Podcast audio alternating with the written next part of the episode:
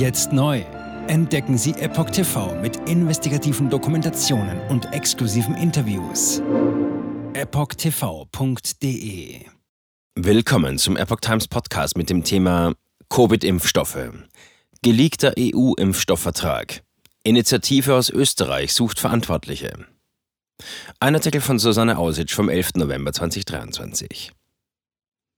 Verunreinigungen, Nebenwirkungen, Todesfälle. Seit langer Zeit stehen die Covid-Impfstoffe in der Kritik. Darin ändern auch die inzwischen offengelegten Herstellerverträge nichts. Im Gegenteil.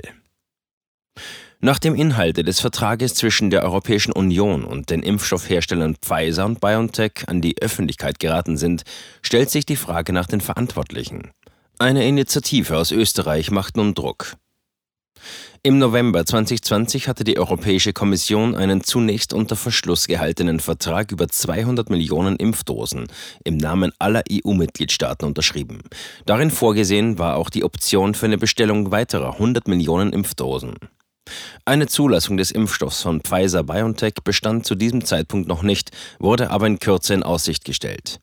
Erste Bemühungen von EU-Mitgliedern, die Impfstoffverträge einzusehen, scheiterten. Eine freigegebene Vertragsfassung, die hauptsächlich aus geschwärzten Passagen bestand, erhitzte die Gemüter. Die Löschung des vorvertraglichen SMS-Verkehrs zwischen EU-Kommissionspräsidentin Ursula von der Leyen und Pfizer-Chef Albert Bourla sorgte für weitere Intransparenz. Heute, drei Jahre später, wo sich Meldungen über schwere Nebenwirkungen und Verunreinigungen der Covid-Vakzine überschlagen, häufen sich Fragen nach den Verantwortlichen. Inzwischen liegt auch der viel kritisierte Vertrag zwischen EU und Impfstoffhersteller in ungeschwärzter Fassung vor.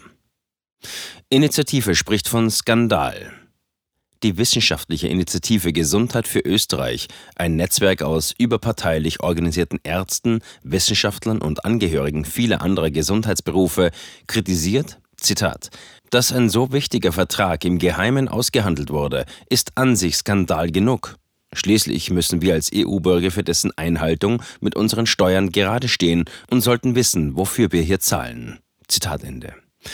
Noch größer sei allerdings der Skandal, seitdem man wisse, was wirklich im Vertrag stehe, heißt es in einer Pressemitteilung des Netzwerks. Dabei wird Bezug genommen auf die vertraglich zugesicherte umfangreiche Haftungsfreistellung der Produktionsfirmen. Mit anderen Worten, für Schadensersatzforderungen bei schweren Impfnebenwirkungen muss der Hersteller nicht aufkommen.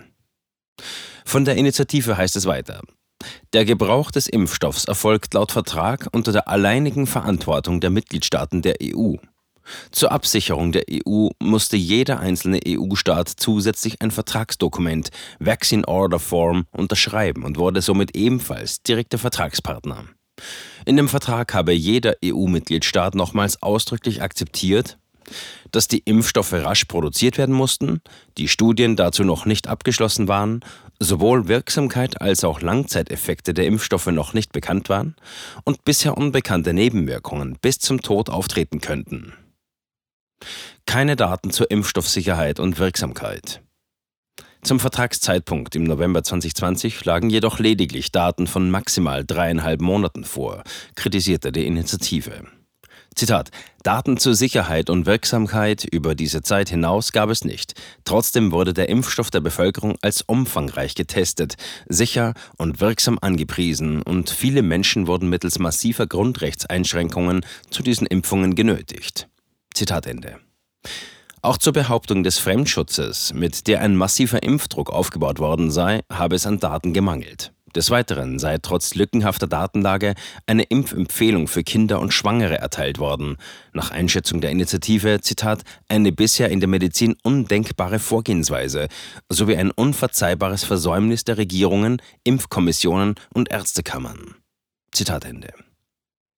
Verantwortliche gesucht.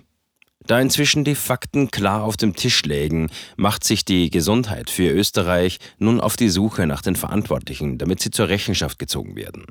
Die Initiative verlangt Antworten auf die Fragen, wer hat für Österreich die Vaccine Order Form unterschrieben und in wessen Interesse ist diese Unterschrift erfolgt? Dass der Vertrag im Interesse der österreichischen Bevölkerung geschlossen worden sei, zweifelt die Initiative an. Denn, Zitat, durch ihre Unterschrift, durch die Verbreitung von Unwahrheiten trotz besseren Wissens und durch den von ihnen ausgeübten Druck wurden unzählige Menschen geschädigt. psychisch, wirtschaftlich und auch in ihrer körperlichen Unversehrtheit. Zitat Ende. Jetzt sieben Tage den vollen Zugang zu spannenden Diskussionen wie dieser zur Transgender-Ideologie und ihre Folgen sowie vielen anderen heißen Themen sichern. Darunter auch das preisgekrönte Doku-Drama Gender Transformation, die Impfdoku Die verborgene Krise oder den Enthüllungsfilm Der Schattenstaat über die woke ESG-Agenda, die zu einer schönen neuen Welt der sozialen Gerechtigkeit führen soll. EpochTV.de Transgender. Transgender wird als sehr cool dargestellt durch die Medien, durch TikTok, Reddit, Tumblr, Instagram, Facebook, Twitter, durch ihre Spiele in den Filmen. Warum tun sie das alle gleichzeitig? Ich war 15 Jahre lang Lehrerin an einer öffentlichen Schule. Unsere öffentlichen Schulen haben sich verändert. Vor fünf Jahren gab es keine Schüler, die sich als nicht-binär identifizierten. Wir wussten noch nicht einmal, was Genderfluid war. Wenn ich mit einer Person darüber sprechen würde, warum sie glaubt, im falschen Körper zu sein, meine Zulassung wäre in Gefahr. Ich sagte der Therapeutin, ich könnte vielleicht transgender sein, wüsste es nicht genau und bräuchte Hilfe. Er bestätigte mich sofort. Sie bestätigte sofort, dass ich eine Transgender-Frau bin. Diesen Kindern werden gleich nach der ersten Sitzung Pubertätsblocker verschrieben oder sie werden einfach durch die Operationen gejagt.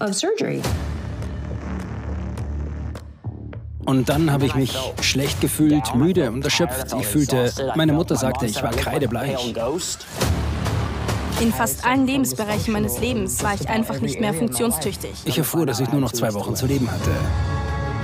Meine Tochter hatte Schmerzen. Sie weinte, konnte nicht schlafen, sich nicht konzentrieren, nachdem sie diese Hormone einnahm. Die Behauptung, dass Pubertätsblocker reversibel sind, ist eine Illusion. Sie hemmen tatsächlich die Entwicklung. Ärzte werden nicht den Mut haben, sich zu äußern. Nur wenige von uns tun es. Denn wenn sie einer sehr großen medizinischen Organisation angehören, wäre ihr Arbeitsplatz in Gefahr. Es ist eine Industrie im Wert von 1,5 Milliarden Dollar allein für chirurgische Eingriffe. Es handelt sich um eine politische Agenda, die umgesetzt wird. Und Kinder sind hier Versuchspersonen. Wenn man in diesem Land nach etwas suchen will, muss man dem Geld folgen denn es wird einem immer die Wahrheit sagen.